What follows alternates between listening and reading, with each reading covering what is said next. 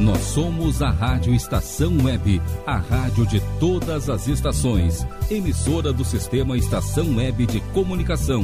A seguir, Carta na Mesa. Rádio Estação Web.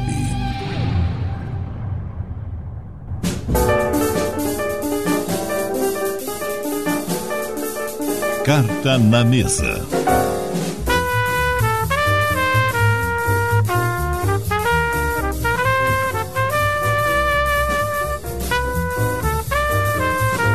Ouvintes da Rádio Estação Web, começa agora mais uma edição do Carta na Mesa nesta terça-feira, 4 de agosto de 2020. Hoje um pouquinho antes, 8 horas e 57 minutos da noite, um dia quente em Porto Alegre, veranico de agosto tá pegando, essa umidade aí vai dar uma trégua até acho que a metade do mês, né, Igor Natush? E aí vamos ter uma as flores já, enfim, os ipês já florindo, as azaleias também. A cidade tá ficando bonita de novo, Igor. Pelo que a gente não pode aproveitar, né? Pois é, boa noite, Vicente, boa noite, ouvintes do Quarta na Mesa, pessoal ligado na Rádio Estação Web. A gente vê a beleza de Porto Alegre pela, pelas janelas, pelas escapadinhas que a gente dá para pegar uma encomenda, para dar aquela fuga, fugidinha pro supermercado, para a farmácia. São esses momentos, esses pequenos momentos que nos permitem ver que Porto Alegre continua uma cidade muito bonita e está vivendo um momento bem legal nesse sentido. A gente vai ter uma sequência aí de, um, de uma boa semana e meia ainda de tempo bom, temperaturas agradáveis para quente. É, um, é um, uma primeira metade de agosto que mais parece uma primavera da capital dos gaúchos. Bom, o programa de hoje é um programa muito especial para todos nós aqui. Nós vemos na, nos últimos tempos aqui do futebol tá parado e ele na prática tá parado mesmo, né? Sem torcida, enfim. Uh, falando muito sobre competições mais antigas, futebol dos anos 90, 80, a nossa infância, enfim, outras situações uh, nesse período todo aí de saudosismo que a gente tem visto, né, uh, falando do passado, que é o que nos, nos move para um futuro um pouco melhor diante do que tem acontecido.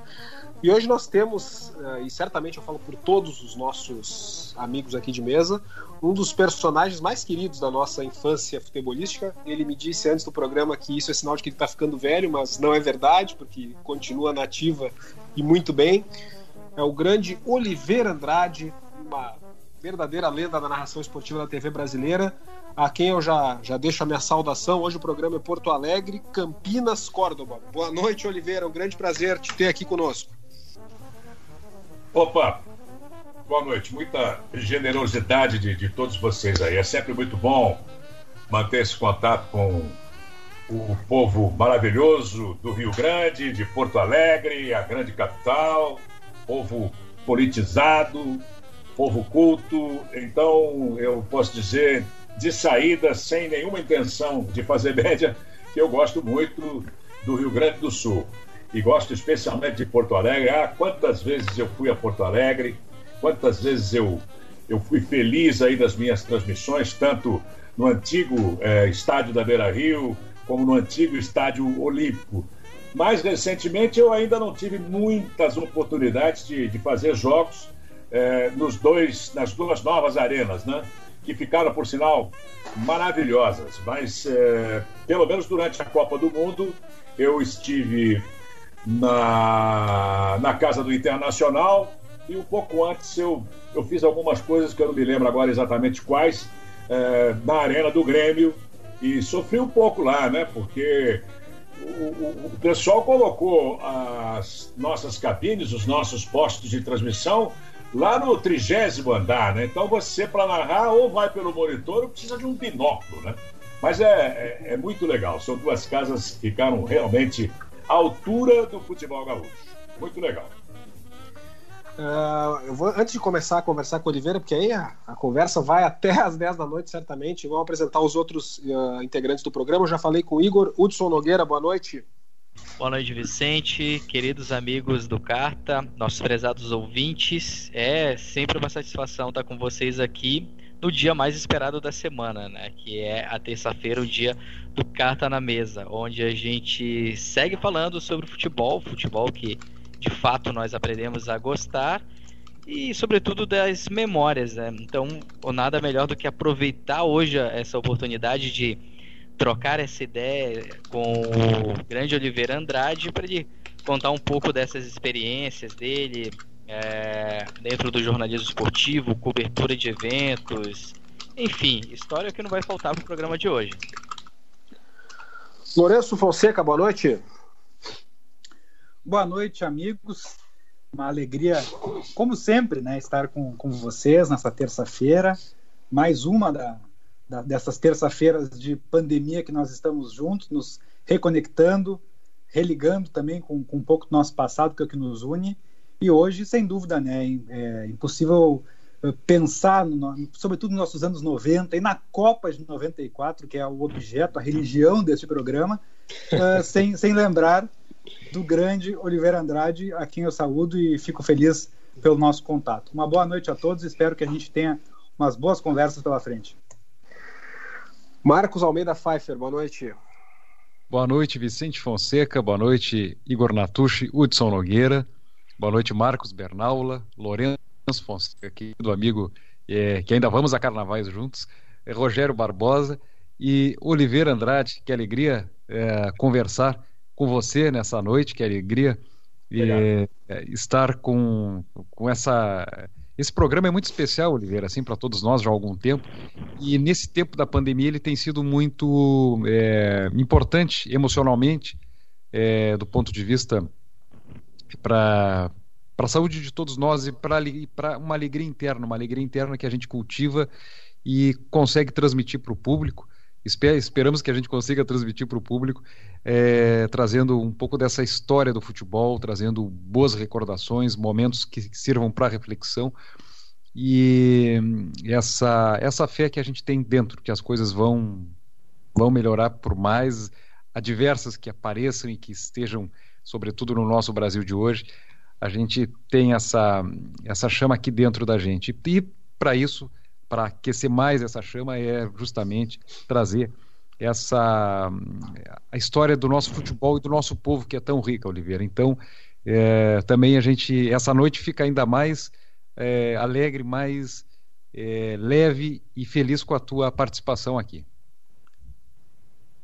Obrigado. Estamos às ordens. Marcos Bernaula, boa noite, meu amigo. Boas noites, boa noite Vicente, boa noite eh, lá todo mundo, nossos ouvintes na Rádio Estação Web no Brasil, eh, na Argentina também temos ouvintes, eh, prazer para o senhor Oliveira Andrade também, lá em Campinas. Aqui muito calor, na verdade em, em Córdoba, é, fez uma, um, por volta de 30 graus, eu acho, no final de semana, uma coisa muito verão, assim e tivemos o retorno a uma fase mais estrita da quarentena ontem. Então vamos ver como é que se complementa isso de tanto calor que com vontade de sair para a rua para pegar um pouco de sol com, com essa situação, mas é, é o que a gente tem que fazer. E aqui tomando mate 50% novo, porque na verdade só a água é nova, a erva é o mate que estava tomando na tarde, mas preparado para esse programa que eu sempre estou esperando toda a semana toda. Bom, Oliveira, é, o programa aqui, o Carta na Mesa, ele tem, já tem 12 anos de trajetória, né? Ele, a gente, enfim, comenta sobre futebol. Anteriormente a gente comentava muito sobre futebol do dia a dia, né? Claro, o foco principal aqui nos times aqui do Rio Grande do Sul, mas falávamos também de Libertadores, Campeonato Brasileiro, uh, enfim, outros campeonatos estaduais também, quando, quando era importante. E, e, nesse, e ele foi interrompido ano passado, né? Me tornei pai, então não tinha como conciliar as duas coisas ao mesmo tempo, mais atividade profissional.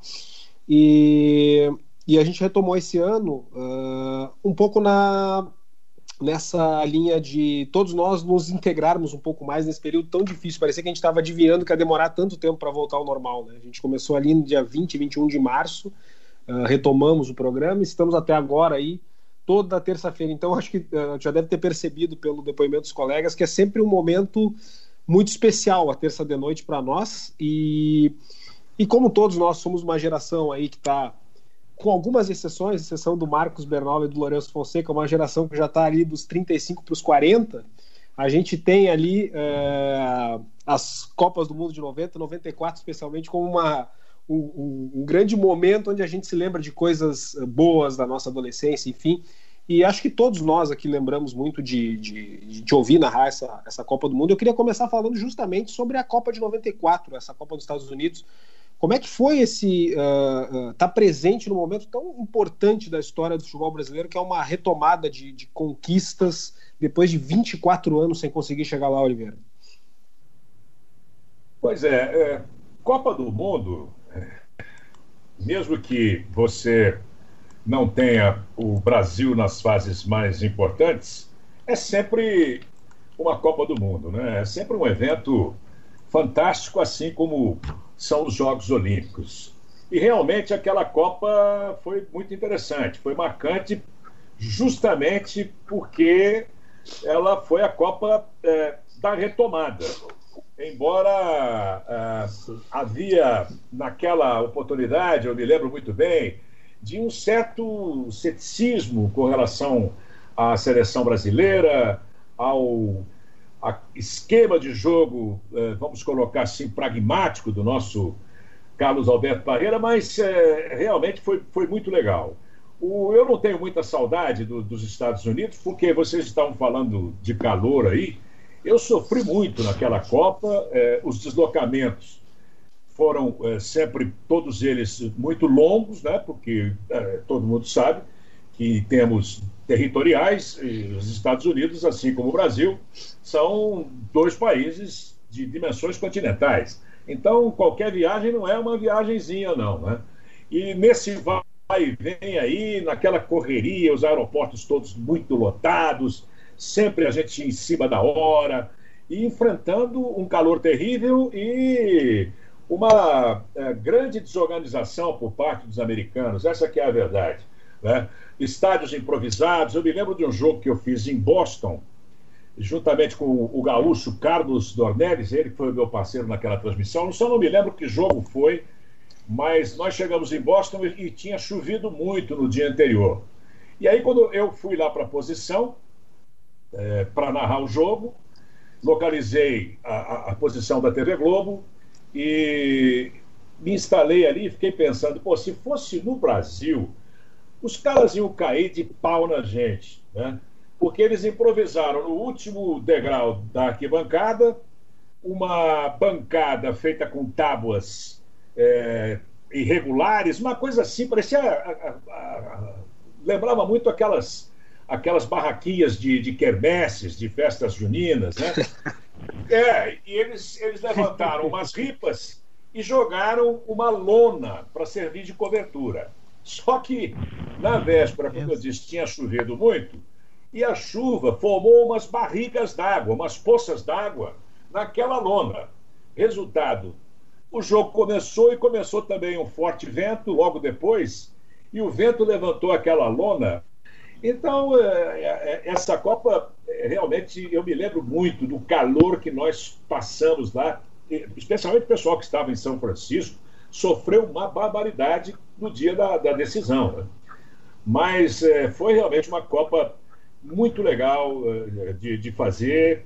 Eu tive, eu tive como companheiro de transmissões é, o Raul Plasman, que é um amigo muito querido, e nós fizemos é, um trabalho lá que realmente foi, foi gratificante. Foi gratificante, porque era uma equipe, naquela oportunidade, muito unida e a Globo, acho que não preciso dizer isso, né? A Globo nos ofereceu toda a estrutura, como sempre acontece em todos os grandes eventos. Tivemos lá total liberdade, toda a cobertura, enfim, é, como eu disse, toda a estrutura para fazer um grande trabalho.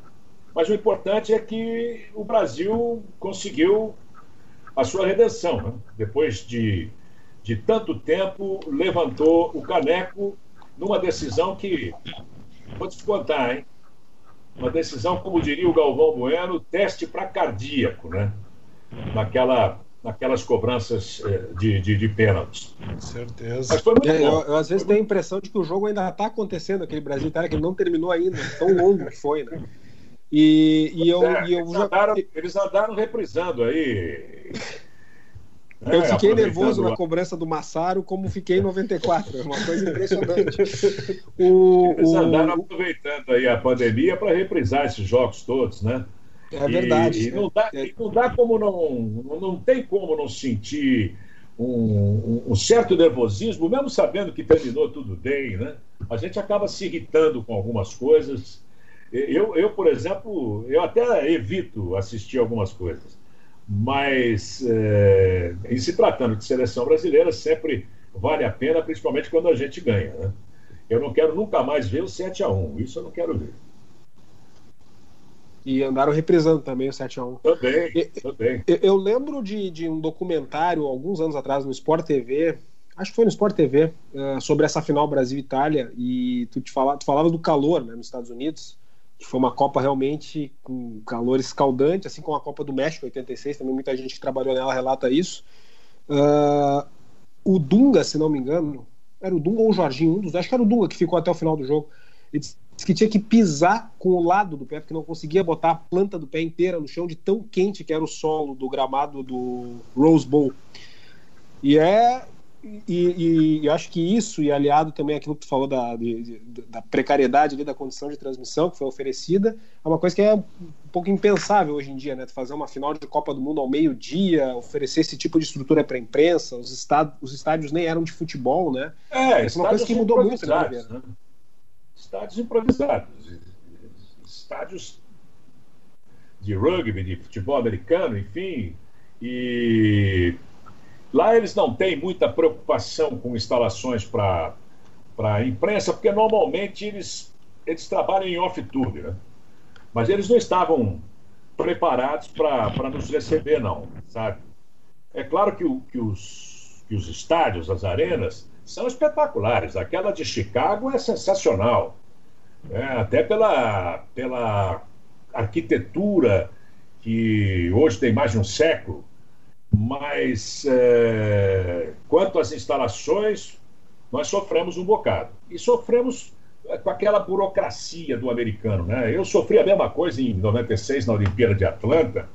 Foi um negócio teste também para nervos, né? porque eles, é, é, na Olimpíada de Atlanta, cheia de voluntários, uh, que não sabiam absolutamente nada de nada. Você precisava de uma informação, tinha que perguntar para quatro ou cinco para conseguir uh, entender alguma coisa.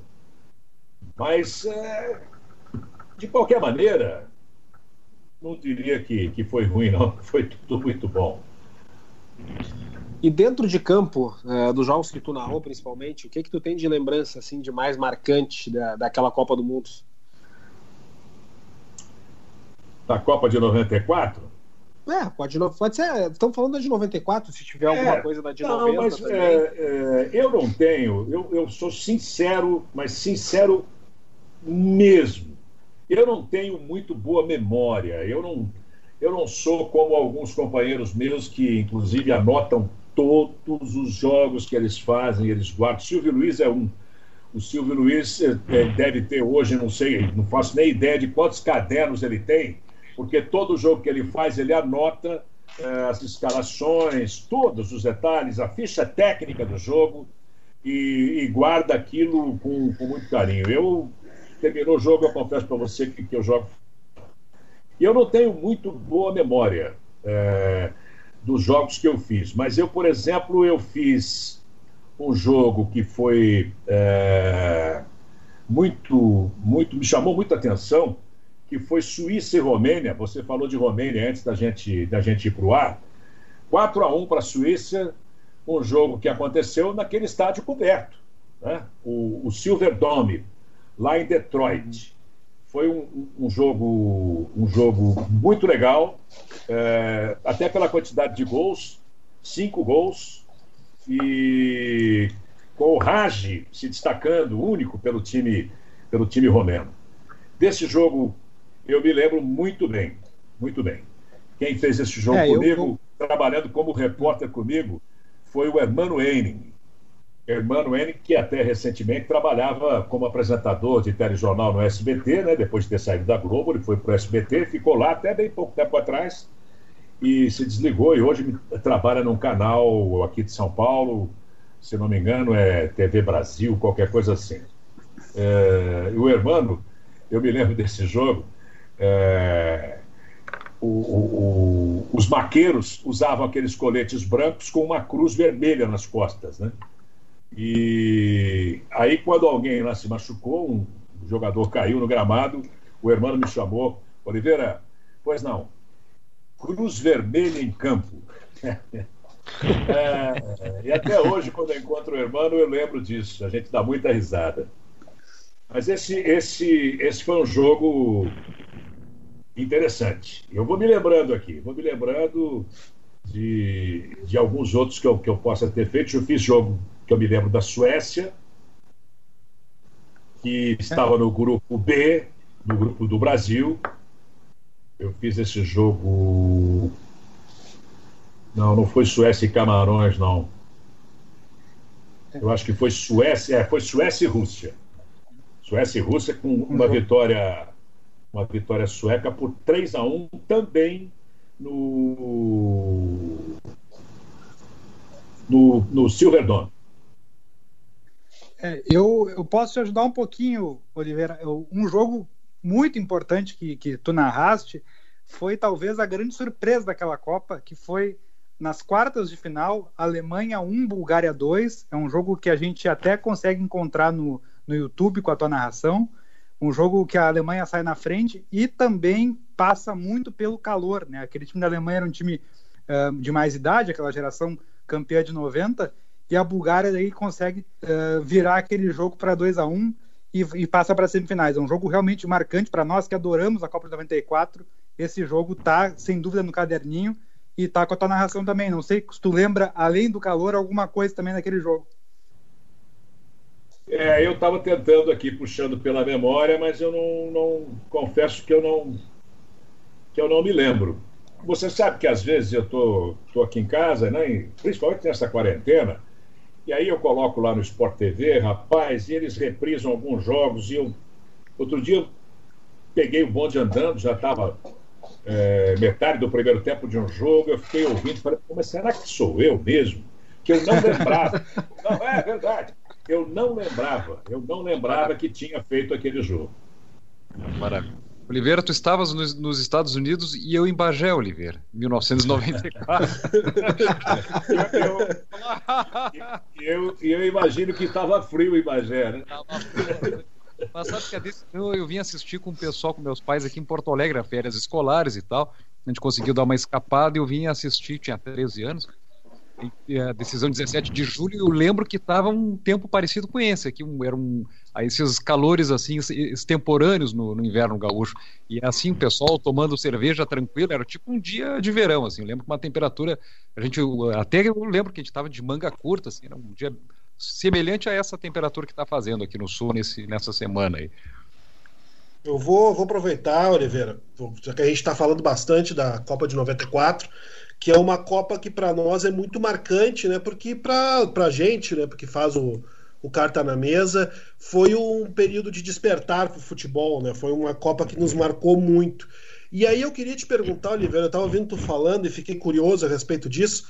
Qual é que é a tua Copa marcante? Qual foi a Copa que te marcou, não necessariamente né, como profissional, mas pode ser inclusive como apreciador de futebol. Qual foi a, a, qual é a Copa que ficou no teu coração e por que, Oliveira? Olha, é, veja bem, eu comecei a narrar futebol na televisão em 1982, um pouquinho antes até. Eu trabalhava na emissora afiliada da TV Globo em Campinas como é, repórter primeiro e depois eu, eu fui alçado à direção do departamento de jornalismo e comecei a narrar porque a Globo é, pediu que a gente gerasse os gols dos jogos que nós gravávamos de Ponte Preta e Guarani com áudio, né, com narração, para facilitar na, nas edições em São Paulo. Só que nós não tínhamos em Campinas, que era uma TV que estava começando, Ninguém, nenhum narrador. E eu, é, apesar de ter trabalhado muito tempo no rádio como repórter esportivo, eu nunca tinha narrado, nunca narrei no rádio. E aí, por sugestão de um, de um amigo que, que trabalhava comigo, que tinha vindo inclusive de São Paulo, É... Ele falou: Não, acho que você tem jeito para narrar. Pô. Vamos lá, a gente leva um, um equipamentozinho e, e, e, gravamos. Você vai treinando e tal. E aí foi assim que eu comecei. Eu, eu comecei a narrar esses jogos para poder gerar os gols já narrados para facilitar a edição. E na medida em que eu fui narrando, eles foram gostando, e aí, é, antes mesmo de sair da TV em Campinas, eu já fui chamado para fazer alguns jogos como freelancer para a TV Globo, jogos do Campeonato Paulista. Tanto que é, as decisões do Campeonato Paulista de 82 e 83 eu fiz, mesmo tem, sem ter sido contratado. Eu fazia, eu era free. Eu só fui contratado pela TV Globo depois que eu desliguei da TV Campinas em 1985.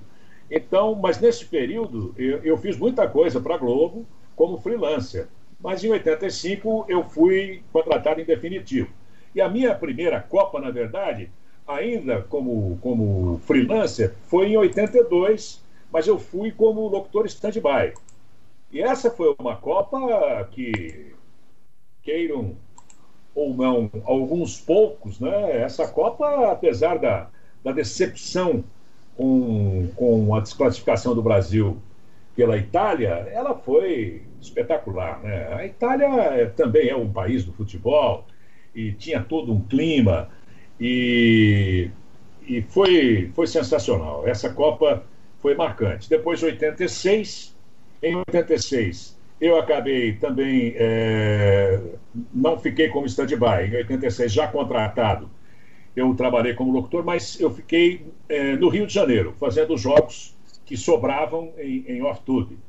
Porque naquele ano, é, com o Luciano do Vale já fora da Globo, que seria o ano do Galvão Bueno como titular, naquele ano o Boni, o todo-poderoso da Globo, meses antes da Copa, ele definiu, inventou que o Osmar Santos, que até então era o papa da narração esportiva do rádio de São Paulo, fosse também ele trabalhava na Rádio Globo, fosse também o locutor titular da Globo na Copa de 86, deixando o Galvão é, como segundo e eu fiquei como terceiro. E fiz, e não viajei, fiz os jogos da Copa do México, eu fiz no Rio de Janeiro, fiz alguns bons jogos. Eu me lembro de um jogo da Alemanha, de um gol do Klinsmann de cabeça, que ficou marcado. Ficou marcado porque foi uma, uma narração muito feliz minha é, e acabou sendo até muito elogiado.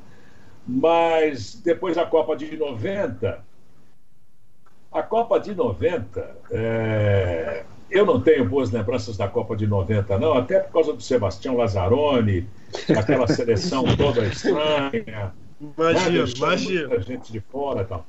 Eu não, não sei, eu não, não sei qual a Copa eu escolheria que, que pudesse ter me marcado.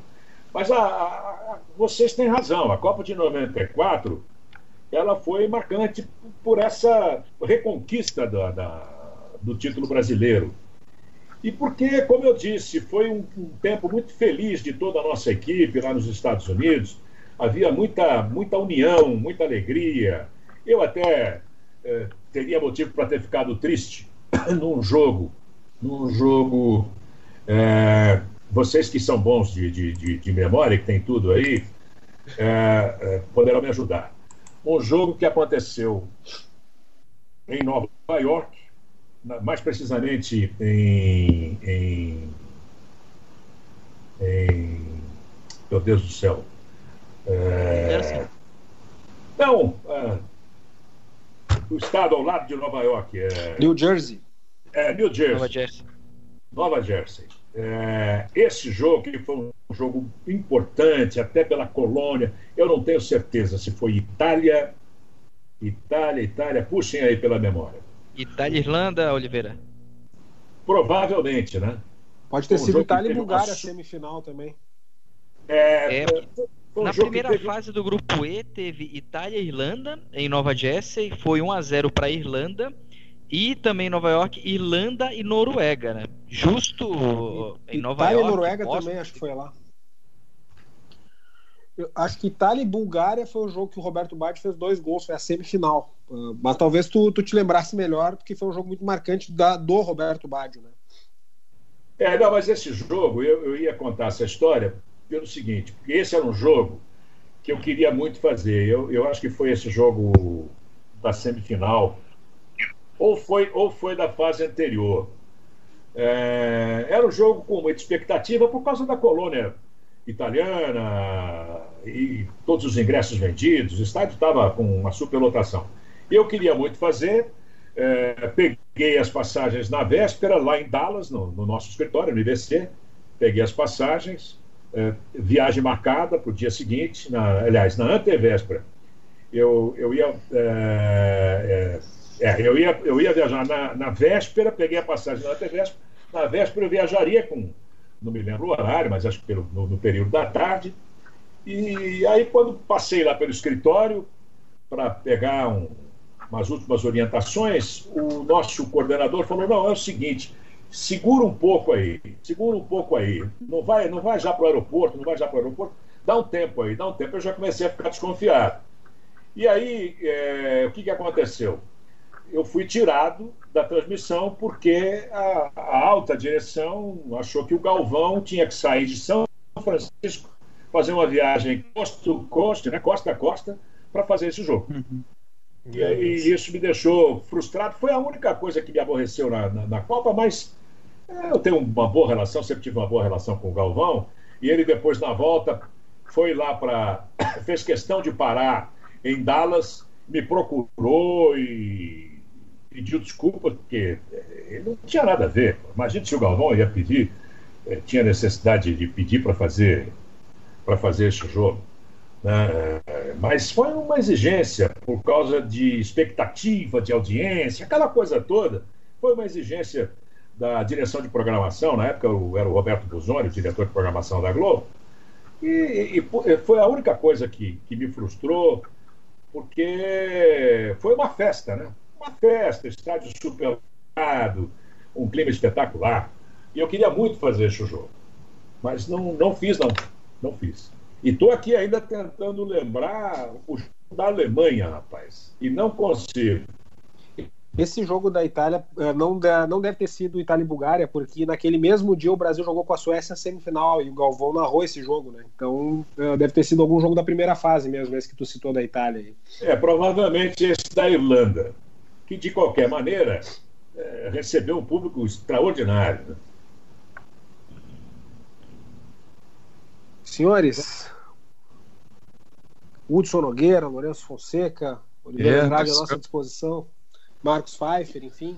É, o silêncio se faz, a gente, a gente tá aqui para ouvir o Oliveira também, né? Sabe que, que tem, tantas, tem, tem tanta coisa para perguntar para Oliveira e, sobretudo, a gente fala muito da Copa de 94, né? É, principalmente porque, com toda a experiência que ele, ele tem e veio aqui compartilhar conosco essa noite, eu também sigo na mesma linha, Oliveira, de perguntar a você, é, não só na Copa de 94, mas qual foi a transmissão mais marcante da tua vida, desde o início do, da tua carreira no rádio e passando por todas as emissoras? Se foi realmente no futebol, outros esportes que você também narrou, lembro que você narrou a conquista do ouro olímpico feminino, do vôlei brasileiro nas Olimpíadas de Londres, que é algo muito histórico né, para o esporte brasileiro como um todo, mas no geral, assim, de toda a tua carreira, levando em conta rádio e TV, qual foi a, a transmissão esportiva que você participou e presenciou que mais te marcou mesmo? Olha, você você lembrou bem. Eu se tem algo que realmente marcou foi a conquista do ouro feminino pela seleção brasileira nos Jogos Olímpicos de Londres. A, a, Olimpíada de Londres também foi um evento sensacional. E, no meu caso, eu tinha é, saído da TV Record, onde fiquei de 2001 até 2009. Eu saí da Record e fiquei dois anos, durante dois anos, apresentando apenas e tão somente um programa de variedades na Rádio Jovem Pan de São Paulo, das nove e meia ao meio-dia. Fiquei dois anos afastado da TV. E aí, em 2012, o Grupo Bandeirantes me chamou para fazer no canal Band Esportes a Olimpíada de Londres, para ser um dos narradores na Olimpíada de Londres. Então foi o, verdadeiro resgate do soldado Ryan, né? Porque você ficar dois anos afastado, até em função eh, do mercado, que cada vez vai ficando, cada, eh, cada vez vai ficando mais estreito, eu já tinha até perdido um pouco de esperança de voltar para a televisão, estava feliz fazendo rádio, um programa com ótimos resultados, mas eh, eles me chamaram e eu, eu abracei na hora, até porque foi possível conciliar com a rádio, tirei férias para ir para a Olimpíada. E, e, na volta continuei conciliando as narrações na, na, no, no, no, no Band Sports com o meu programa na rádio, até a morte do Luciano do Vale. Né? Uma, uma consequência que. uma circunstância lamentável, mas que acabou me levando definitivamente para o grupo, porque com a morte do Luciano eles me puxaram também para a TV aberta, porque até então eu estava fazendo muito pouca coisa na Band, é, 95% no canal fechado no, no, no, no Band Esportes. Então, é, é, é, foi muito marcante na minha carreira essa oportunidade que o Band Esportes me deu de poder, inclusive, é, narrar alguns esportes é, com os quais eu até nem estava, do ponto de vista de, de narração, muito familiarizado, porque fazíamos muito pouca coisa. Vocês sabem que a Globo praticamente é uma emissora de futebol. Né? Até, até a implantação dos canais a cabo, dos canais por assinatura, a Globo na aberta praticamente só fazia futebol. Uma vez ou outra, jogos importantes da seleção brasileira, de vôlei ou de basquete, mas era uma coisa muito pontual. Não era uma regra, né? não, era, não era sempre que acontecia isso. Então, é, é eu tive muitíssimas, eh, muito pouquíssimas eh, oportunidades de fazer esportes olímpicos no meu período na TV Globo. Muito poucas, muito poucas chances de fazer. E eu, no, no, no Band Esportes, eu tive é, a condição de, de fazer e de, de voltar a, a, a, pegar a chamada embocadura desses esportes que realmente são muito difíceis de fazer. Né? O, uhum. vôlei, o basquete, são, são modalidades esportivas cheias de regras e você precisa ter uma atenção enorme, precisa estar, tá, precisa estar tá sempre muito ligado para não é, cometer nenhuma, nenhuma asneira durante a transmissão. E, e foi lá também que eu comecei a narrar, para ser sincero, eu nunca tinha narrado, acho que só uma única vez eu narrei na Record uma partida de tênis. E no Band Esportes, nós começamos a fazer muito tênis. O volume de partidas de tênis no Band Esportes é enorme. E, e temos lá um dos principais torneios, que é Roland Garros. E eu me apaixonei pelo tênis, gosto demais do tênis. E, e respondendo ainda a sua pergunta, eu classifico essa conquista do ouro olímpico da nossa seleção feminina, até porque a gente estava sempre ali é, em contato né, na zona mista, depois dos jogos da seleção brasileira, conversando com as meninas, conversando com o Zé Roberto Guimarães, com toda a comissão técnica. Era um ambiente assim muito, muito familiar, até eu poderia colocar. Então, no dia que o Brasil conquistou aquela medalha, eu realmente eu comemorei, mas comemorei muito e classifico como uma das, das narrações marcantes. Agora, no futebol tem muita coisa, né?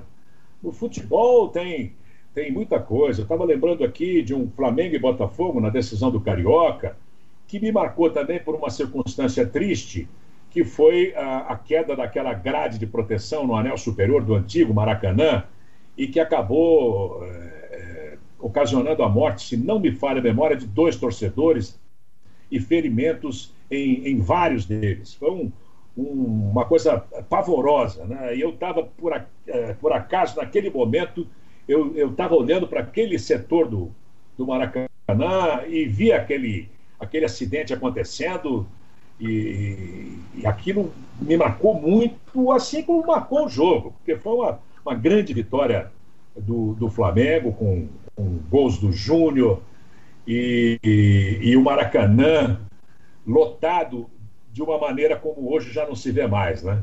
Maracanã que ainda tinha o Geraldino, onde se colocavam os tipos mais exóticos, mais curiosos do futebol carioca, torcedores fantasiados, aquele mar de bandeiras, uma festa do futebol. Né?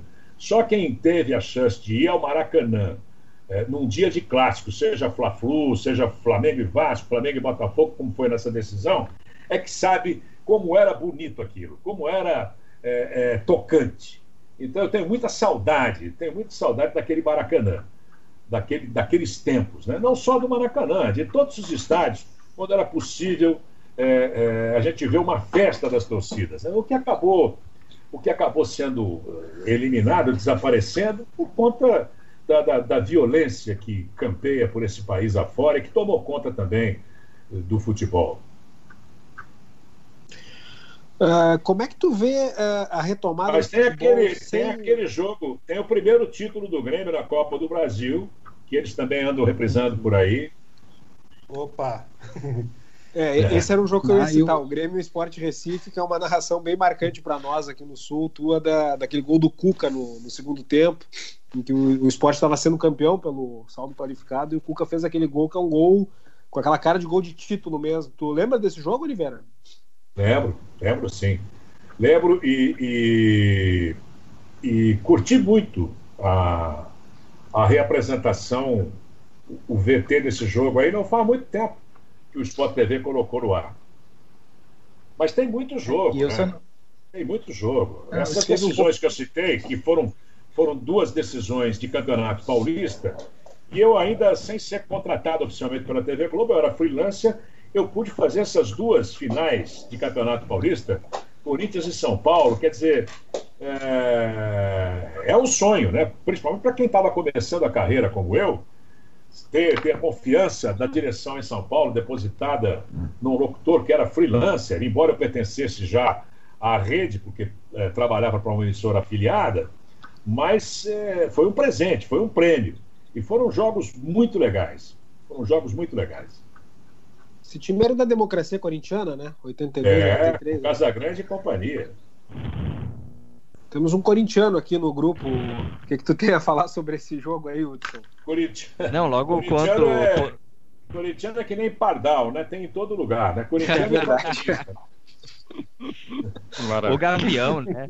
O ave de rapina. Mas logo quando o Oliveira tava contando ali no início da experiência dele, ele falou: olha, uh, logo fui contratado para narrar as finais do Paulista de 82, 83. Eu, puxa, mas Nossa, uma estreia de gala, né? O, narrar o bicampeonato do Corinthians ali na época da democracia corintiana, Sócrates, Casagrande, Zenon, todo aquele time é, enfrentando o Forte São Paulo já. Quantos anos você tinha na época, Oliveira? Porque você começou no rádio, né? E aí já, logo para um iniciante, já pegou dois finais de campeonato seguidos. Para o um iniciante já meio velhinho, né? Porque eu tinha 32 na anos. Na TV, né? Eu tinha 32 anos. É, na TV. Eu comecei no rádio com 17, 18 anos. Mas eu nunca tinha narrado no rádio. Fiz reportagem esportiva, fiz programas musicais, reportagem policial, fiz um monte de coisa mas eu nunca tinha narrado no rádio. Nunca me arrisquei a narrar no rádio. Veja você que coisa, né? E eu, quando garoto, é... eu, os meus irmãos que são mais velhos do que eu, na, na, minha época de 8, 9 anos de idade, atrás da minha casa tinha um, um, campinho de pelada, um terreno baldio, eles fizeram ali um campinho, a molecada se reunia ali, os mais velhos, né? E eu, com 8, 9 anos de idade, eu ficava na lateral é, desse campinho, com uma latinha qualquer na, na mão, imitando o microfone e, e, narrando o jogo. E aí, quando eu fui para o rádio, eu não quis narrar. Eu, eu já fui com outra intenção. Eu, eu gostava de programas musicais. E eu fazia programas musicais. E depois fui lentamente passando para o jornalismo e, e, até chegar é, à implantação da afiliada da TV Globo em Campinas, eu estava trabalhando em São Paulo, na rádio Jovem Pan, e eles me puxaram para trabalhar como repórter. Me convidaram, eu, eu topei. E dois, três anos depois, eu fui é, alçado para dirigir o departamento de, de, jornalismo. Acabei montando também a afiliada, que é do mesmo grupo, na cidade de Ribeirão Preto, e fiquei até 85, quando Eu já narrando para a TV Globo, incomodava um pouco os donos da, da, da, dessa afiliada, porque eu me ausentava às vezes, e como diretor de jornalismo, eles torciam o nariz, não gostavam, consentiam, mas, mas não, não, não gostavam. E aí a coisa foi ficando, sabe, uma relação atritada por conta disso e de outras coisas que não vêm ao caso agora, eu acabei me desligando, mas imediatamente a Globo me contratou e eu fiquei lá durante 13 bons anos e, e fui muito feliz. Tem um jogo é, também marcante aqui no Sul, não sei se tu vai lembrar desse jogo, uh, que até não sei exatamente qual foi a circunstância que levou a, a Globo a te escalar para esse jogo, porque o Galvão vinha fazendo todos os jogos do Grêmio naquela Libertadores de 95, lá com o Paulo Nunes, Jardel, Dinho, enfim. E o primeiro jogo daquela final com o Atlético Nacional, que foi aqui no Olímpico, é, é uma narração tua também bem marcante. Tu tem lembrança desse jogo? Tenho lembrança, sim. Tenho lembrança. É, em parceria com meu querido amigo gaúcho Roberto Tomé. Ele foi o, o, o, um dos repórteres ou o repórter. Eu não, eu não tenho lembrança se eram dois repórteres nesse jogo. Mas o Tomé estava sempre comigo, né? O Tomé era, era era o repórter praticamente titular e nós estávamos sempre juntos. Eu tenho lembrança desse jogo, sim, e que timaço tinha o Grêmio, né? Se eu não me engano, se eu não me engano, depois desse jogo, é, nós fomos jantar e aí encontramos o, o, alguns jogadores do Grêmio. Paulo Nunes, Paulo Nunes que é meu amigo até hoje, o, o Roger estava junto, e os outros eu não me lembro. Mas nós nos encontramos com eles, eles estavam indo para uma, uma, casa de shows, sei, um bar onde tinha uma música ao vivo, e nós acabamos indo junto com eles para esse bar aí. E fizemos uma grande festa, uma grande festa. Acho que o Filipão não deve ter gostado muito dessa saída do Paulo Nunes e do não, Roger, né? Com certeza não, com certeza não. Mas eles estavam tão felizes que eu acho que se o Filipão aparecesse lá, ele também ia entrar na dança, viu? É, é, mas eu, eu, eu, tive bons momentos aí, aí em Porto Alegre, no, no, no Olímpico, no, no Beira Rio. Eu fiz um jogo aí, é, ainda como repórter esportivo da rádio Educadora de Campinas, é, um jogo do Grêmio com o Guarani. E o Guarani tinha um, um jogador que foi um dos melhores atacantes que eu vi jogar, de uma habilidade incrível, que fazia gols mágicos. Vocês talvez não tenham lembrança é, desse mineiro chamado Lola, que era meio maluco. E o Lola, nesse jogo do Olímpico, ele marcou um gol sensacional. Eu não sei se existe VT desse jogo, acho que não. É, mas foi um jogo num dia de um calor monumental do, em Porto Alegre. E o Guarani, Guarani eu, não, não tenho, eu não me lembro exatamente do, do resultado, mas esse gol foi um gol daqueles de desmontar a zaga do, do, do Grêmio, e esse, esse jogo ficou marcado. Até porque eu gostava muito do Lola, eu era repórter e tinha convivência é, quase que diária com, com esses jogadores, porque eu cobria tanto o Guarani como a Ponte Preta. Então, a gente tinha uma, uma relação assim, muito próxima. E, e, o Lola era um maluco, né? era um maluquete. Ele, ele não batia muito bem, não. Mas jogava uma, uma bola que era um fino. Um dos melhores que eu vi jogar. O Lola é que é o pai do, do Alexandre do Richardson, né? Jogou no Curitiba também? Não, é, esse é o Lela. Esse é o Lela. Ah, o Lela, Lela. Tá certo. É. é, eu tô pesquisando aqui esse, é esse jogo. Esse, esse, jogo foi Grêmio 0, Guarani 1, dia 13 de janeiro de 1974. Olha só. Achou aí, é? É, assim, é, era pelo brasileiro de 73, mas já, já era dia 13 de janeiro de 74. Tem aí na ficha o gol dele, né? Gol do Lola. Exatamente, destaque para Lola. Não, foi dia 13 de. O gol, o gol foi, foi gol de. Realmente gol de craque, gol de Pelé, gol, gol sensacional. E foi isso mesmo. Agora que você está falando, eu tô. Você vê quanto tempo faz isso? Na 74 eu já estava na estrada, né? Meu Deus. É verdade. Não, e se foi 13 de janeiro, certamente estava muito calor aqui, porque aqui já Não, era, o, do calor eu me lembro perfeitamente. Um negócio estrondoso. Inesquecível o calor. Não, aquela umidade. Eu entrei no vestiário, no antigo Estádio Olímpico, eu entrei no vestiário depois do jogo para fazer as matérias, para fazer a reportagem. Eu não consegui ficar lá dentro, porque era aquela que vocês conhecem, sabem muito bem como é que é quando, quando acontece isso aí, né? O calor não é nada, o problema é a umidade. É, umidade forte, Porto Alegre, né? o Rio Guaíba e tudo. É, mas que maravilha. O Oliveira teve, então eu fico imaginando a oportunidade também que tu tivesse, claro, é, narrar Sócrates, é, enfim, em 82 e narrar Sócrates é, também na, pelo Corinthians, né? É, jogando naquele time da democracia. O que, que o que, que, significava aquele, aquele time do Corinthians em, em 82, 83, Oliveira? Para o país e para ti como profissional ali, o que, que representava aquele Corinthians com aqueles grandes nomes, com jogadores é, bom, talento absurdo como Sócrates, é, jogadores, uma excelente perna esquerda como Zenon, grande cobrador de falta, Birubiru, Casagrande, sobretudo, também com qualidade, e jogadores que tinham é, posicionamento, né, um, tinham uma liderança. O que, que representava isso, Oliveira? Não, uh, foi emblemático, né? um movimento emblemático. Muita gente ficou com o pé atrás quando nasceu esse, esse movimento, porque aqueles que viveram esse período de exceção no, no, Brasil sabem muito bem como é que as coisas funcionavam, os perigos que a gente corria no dia a dia.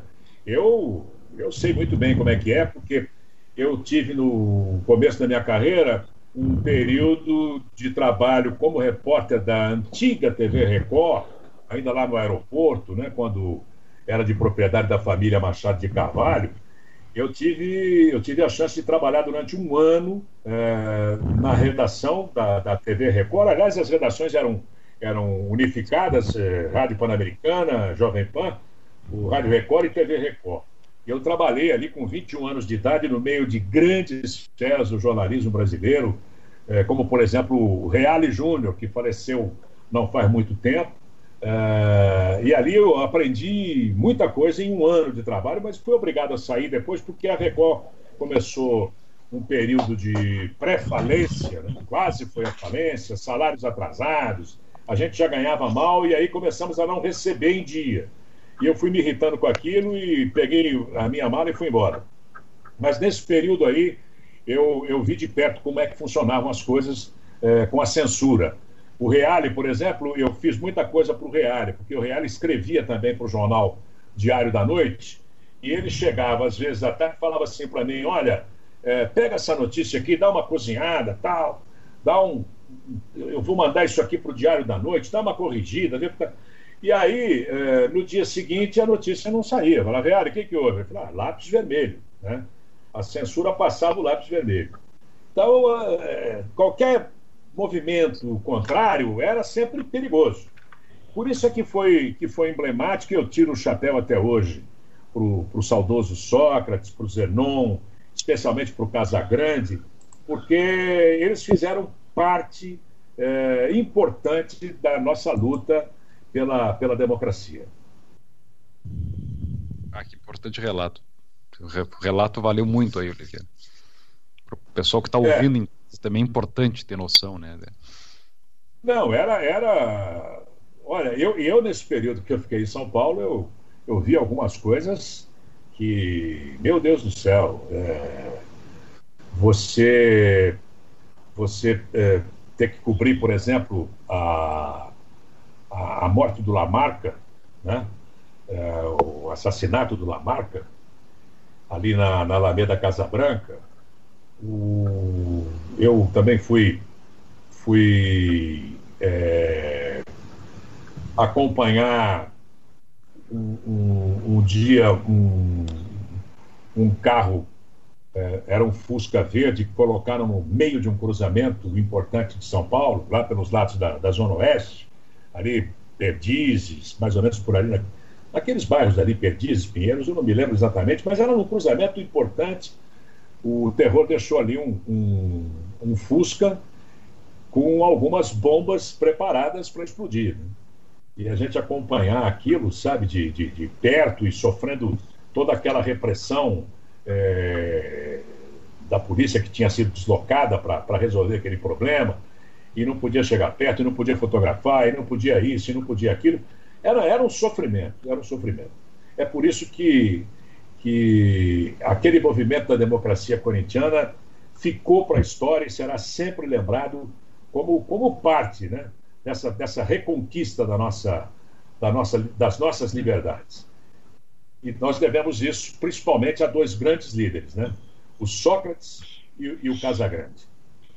É importante isso aí. É importante isso aí porque tem gente que ainda hoje é, fala que algumas dessas coisas não aconteceram né, no Brasil. É, e importante falar isso aí. Eu queria perguntar uma coisa para o senhor Oliveira, não sei, peço desculpa para todo mundo. Eu fiquei pensando aí do do bom da, do que senhor falou da preparação que tinha no, ou não preparação que tinha para o jornalismo lá nos Estados Unidos e como às vezes é, bom nós aqui em Sul América pensamos que ah não, não vamos estar na altura, mas é, no Brasil demonstrou duas vezes em poucos anos que fez um, uma grande Copa do Mundo e uma grandes Jogos Olímpicos também. É, e, e, qual é a diferença para o senhor de, de, de narrar é, futebol e narrar outros esportes, porque eu também gosto muito de ouvir não só narradores esportivos de outros países, como no Brasil, e também de outros esportes, né, para tentar pegar aquilo que, que é melhor, que é diferente, eh, como, como é, é fazer todos esses estilos eh, juntos, né? Pois é, eu queria, eu vou pegar um gancho na, na, na pergunta do Marcos, porque eu também queria tocar num ponto que é o seguinte: narrar um jogo, o que, que, é mais desafiador? Qual é a diferença de narrar um jogo, por exemplo, de Copa do Mundo na Globo? Quer dizer que qualquer pessoa está assistindo, mesmo quem não é fã do esporte, e por isso a narração tem que trazer uma certa tradução para esse público, e narrar, por exemplo, um jogo do Australian Open uh, na Band Sports, que é um canal fechado, um jogo de madrugada que só um louco por tênis vai assistir. Qual que é realmente essa, essa diferença? Que, é mais desafiador para ti, na, na Oliveira? Não, o, o desafiador é o seguinte: o, o, por exemplo, o tênis é uma coisa com a qual eu me identifiquei e, e, graças a Deus fiz uma bela parceria com o Flávio Sareta, que é o ex-tenista brasileiro, que vocês conhecem muito bem, e que hoje eh, se transformou num grande comentarista, é o nosso principal comentarista de, de tênis. E ele é meu parceiro e é um, um companheiro do qual eu, eu gosto muito e, mas o tênis, ele, o que você percebe é que o tênis ainda não se popularizou no Brasil, né? infelizmente.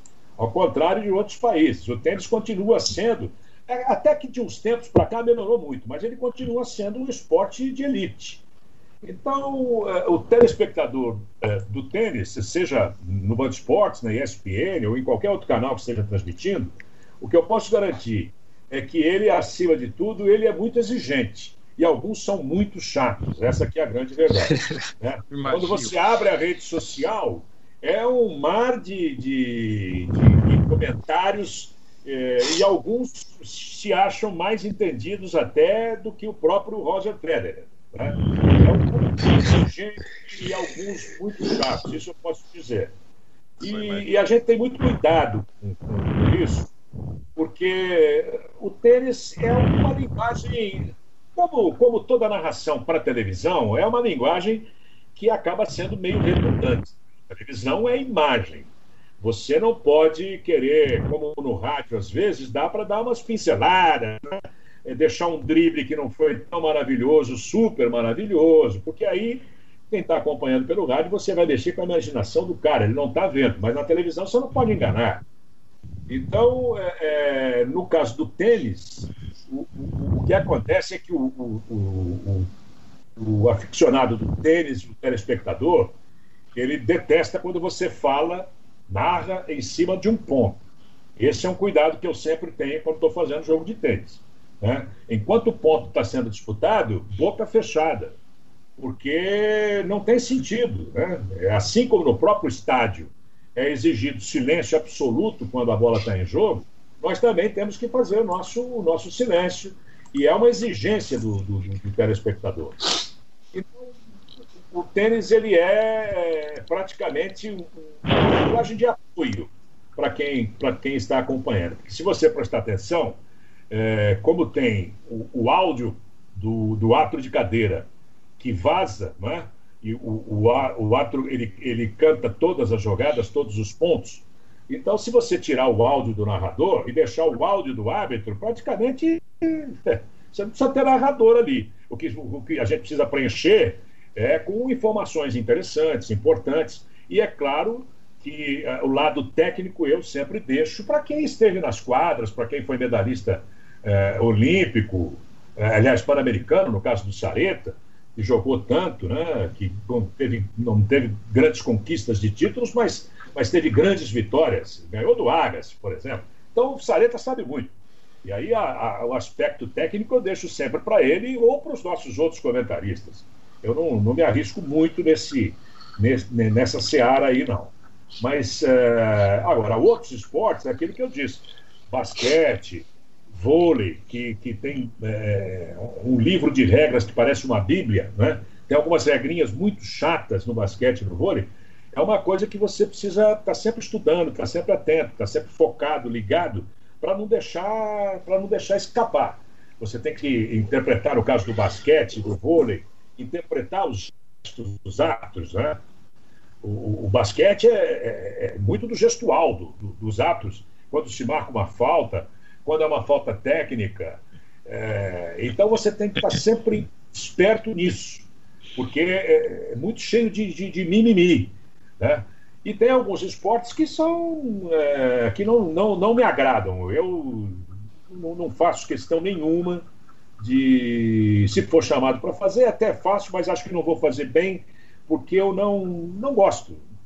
Por exemplo, judô. Não gosto de judô. Não gosto. E algumas outras coisas. Automobilismo. Eu fiz automobilismo na Globo, fiz algumas provas. Mas é, eu sou muito autocrítico e acho que fui mais ou menos. Não fui maravilhoso quando fiz o automobilismo. Por quê? Você não está habituado a fazer. Né? Você está tá ali na, na, na, no grupo, na equipe, mas é, vendo a cada domingo, quem é que vai fazer? Galvão Bueno, outro domingo, Galvão, Galvão, Galvão, Galvão. Aí, de repente, abre-se um, um buraco lá por alguma razão e o cara fala: você tem que fazer.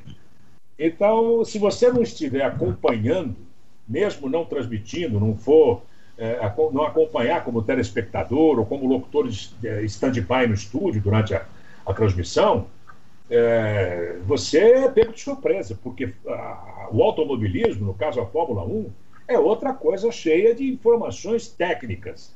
Se você não tiver um mínimo de conhecimento, você vai dançar, vai bailar, porque eh, você vai ficar ali eh, sendo motivo de, de, de pilhega da, da, da, da galera, né?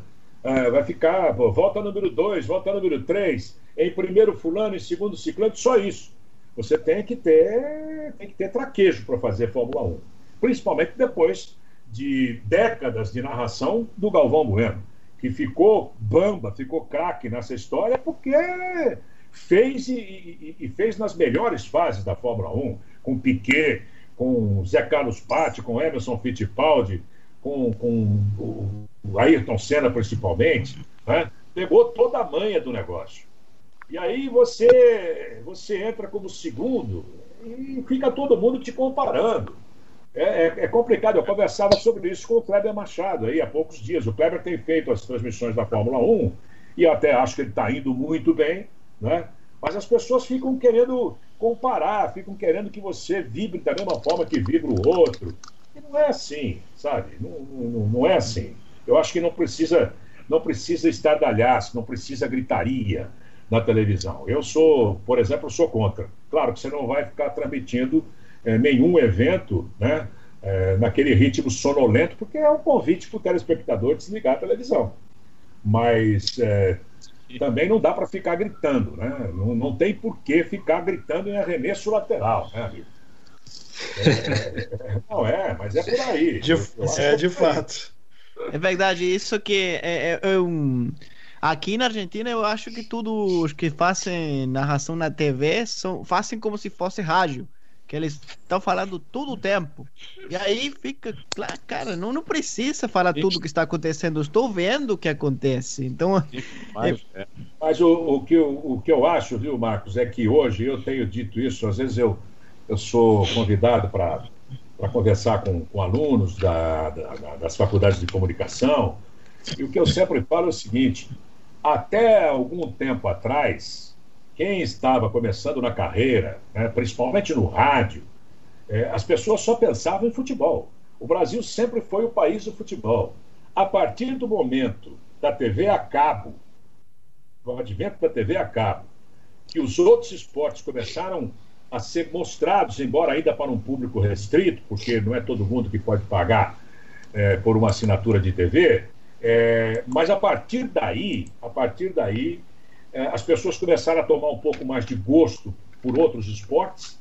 E então hoje o que eu digo para quem está começando é o seguinte: tem que saber de tudo um pouco. Né? Você gosta mais do que? Gosta? Ah, eu gosto mais de futebol. Tudo bem é, mergulha no futebol, mas não esqueça dos outros esportes, porque a tendência, a tendência, é, ainda mais agora com outros canais de esportes é, vindo para o Brasil, entrando, seja na, na, nas plataformas streaming, etc. e tal. É, hoje você tem Dazon e tem é, próprio Netflix, tem esporte no Facebook, enfim, é, é preciso estar bem dentro de todos os esportes, não há dúvida nenhuma dos principais, né? Dos principais, do, do tênis, do vôlei, do basquete, é, até, até golfe, a televisão tem mostrado ultimamente. Mas é, é, é, o que acontece hoje em dia, o que tem acontecido é isso. E você vê essa meninada que está surgindo aí na narração esportiva, tem alguns craques aí, tem alguns doutores que, que são que me chamam a atenção porque são realmente bons e são, são completos. Né? Tem o Everaldo Max, que era da ESPN, que foi contratado recentemente agora pelo Sport TV. O Everaldo é um, é um cara que eu acompanho desde o início da carreira dele, lá na Rádio Jovem Pan, ele era plantão esportivo. E ele sabe das coisas. Né? Assim como o João Guilherme, que é da, da, da, da Fox Sports, são, são feras que estão surgindo aí. E tem que ser assim, daqui para frente tem que ser assim. Tem que saber mandar bem em tudo. Muito bem, uh, Oliveira Andrade, uma grande alegria, uma grande satisfação para a gente ter aqui no Carta na Mesa. O programa, infelizmente, vai ter que acabar, já passou até mais de uma Pô, hora. Vai, o, programa vai, o programa vai acabar e nós não vamos falar nada do Grenal. Puxa. Pois é, olha, olha, pois é. olha grande, grande Oliveira. Boa pois é, a gente acabou nem falando do, do, do Grenal de amanhã, né? Uh, e a, a gente estava conversando antes do, de o programa entrar ao ar com o Oliveira de que, ah, por nós ia até a meia-noite. Eu acho que se a gente seguisse aqui, acho que tranquilamente teríamos assunto para mais umas duas horas. Nossa, imagina, o público tá, vai estar tá curtindo muito isso aí, Oliveira. Muito gratidão pela tua participação, pela ah, tua. espero ter correspondido aí à expectativa, porque eu não sou tudo isso também, não. não imagina, imagina. Oliveira Andrade, muito obrigado pela participação aqui. Foi uma, uma grande alegria, uma grande honra receber a tua presença aqui no Carta na Mesa. E pode ter certeza que aqui tem muitos admiradores do teu trabalho que seguem te acompanhando aí. Uh, nas transmissões que tu, que tu faz e, que, e nas que já alegraram muito a nossa vida uh, anteriormente também. Um grande abraço e muito obrigado. Eu, eu é que agradeço. Eu só sinto que vocês fugiram aí para não falar do Grenal, hein? Eu acho que vai, eu acho que vai dar Inter, hein? Vai dar Colorado, e o time do Cudê está mais pronto, hein? Ó, viu? Ó, essa, essa não é uma opinião muito popular é, é, nessa mesa, tá? É, é, Mas eu falei só para provocar mesmo. e no, e no derby, no derby paulista, hein, Oliveira? No derby? É. Ah, o derby é complicado. Eu, eu, como palmeirense, gostaria muito que o Palmeiras quebrasse esse tabu aí. Mas o Corinthians é, cresce muito nas das decisões estaduais, tanto assim que vai disputar pela quarta vez o, o título, né? E, e tem essa motivação empurrando os alvinegros, né? A conquista do, de um tetracampeonato inédito. Antes do Corinthians, apenas o paulistano, ainda na fase do amadorismo, é que conquistou quatro títulos consecutivos. Então, essa Exatamente. é uma motivação. Mas eu acho que é, o Palmeiras tem mais time, o Palmeiras tem mais elenco. Ah, sem dúvida. Mas o momento dos dois, o momento dos dois eu acho que é meio parecido. Os dois não estão bem, não voltaram bem da paralisação. Aliás, ninguém voltou bem, né? Isso vai demorar um tempo ainda. Eu acho que lá pela quinta rodada do brasileiro é que nós vamos ver as coisas melhorando. Mas vai ser aquela coisa sem graça, como vai ser o Grenal amanhã, porque é, sem torcida é a mesma coisa que dançar com a irmã na festinha, né? E é, é por, é por esse outro motivo que a gente não falou do Grenal, né? Oliveira, muito obrigado mais uma um vez. Um grande abraço. Obrigado, obrigado a vocês aí. Estamos às ordens. Quando precisar, liga aí. Maravilha. Legal, grande abraço. Pessoal, esse foi o Carta na Mesa de hoje. Na técnica, o Rogério Barbosa. A gente volta na semana que vem. Um grande abraço a todos e até lá.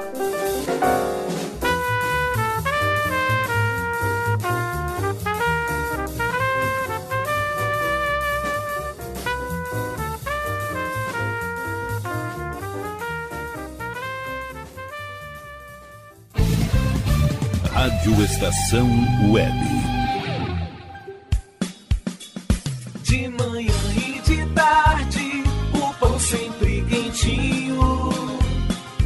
Tudo é feito com carinho.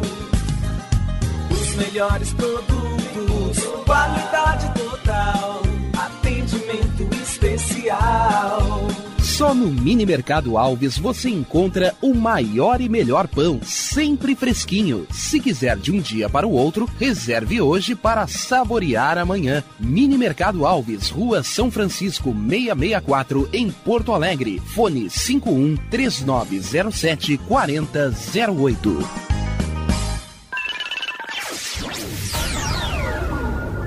Internet O Sul. Conexão via fibra ótica sem necessidade de linha telefônica. Sua casa com internet sem limite de navegação. Conheça os planos corporativos especiais para empresas. Ligue 51 3483 3900 ou acesse internetosul.com.br.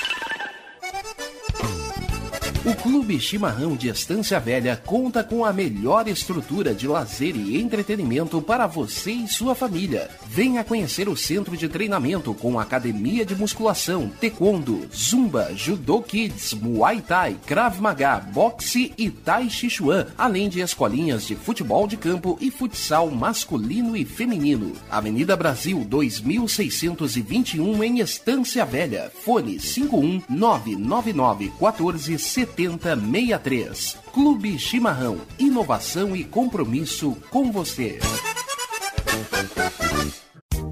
Chega de pagar aluguel, more no que é seu. JF Construções e Reformas oferece a oportunidade que você esperava para construir a sua casa própria. Toda a linha de casas pré-fabricadas e reformas em alvenaria. Conheça as opções para pequenas ou grandes construções e solicite orçamento sem compromisso. JF Construções e Reformas, o caminho certo para dar adeus ao aluguel. Rua Vereadora Olívia Emília Gueder Albert Brum 670 em Palhoça, Santa Catarina. Fones 48 999 27 14 46 ou 991 12 5663.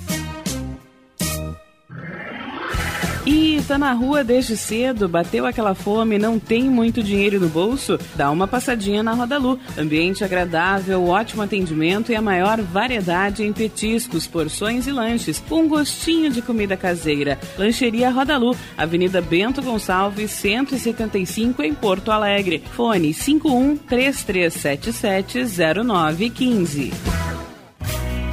Achados da Jor, o melhor em vestuário, perfumaria e cosméticos, lanches, cestas e kits de produtos autorais e parceiros. Atendimento de segunda a domingo, das 10 da manhã às 7 da noite. Teleentrega pelo fone 51 99392 2037. Achados da Jor, Rua Pandiaca Lógeras, 113, em Porto Alegre. Para saber mais, acesse facebook.com barra Achados da Jor. Primavera, verão, outono, inverno. O que você ouve? Estação Web.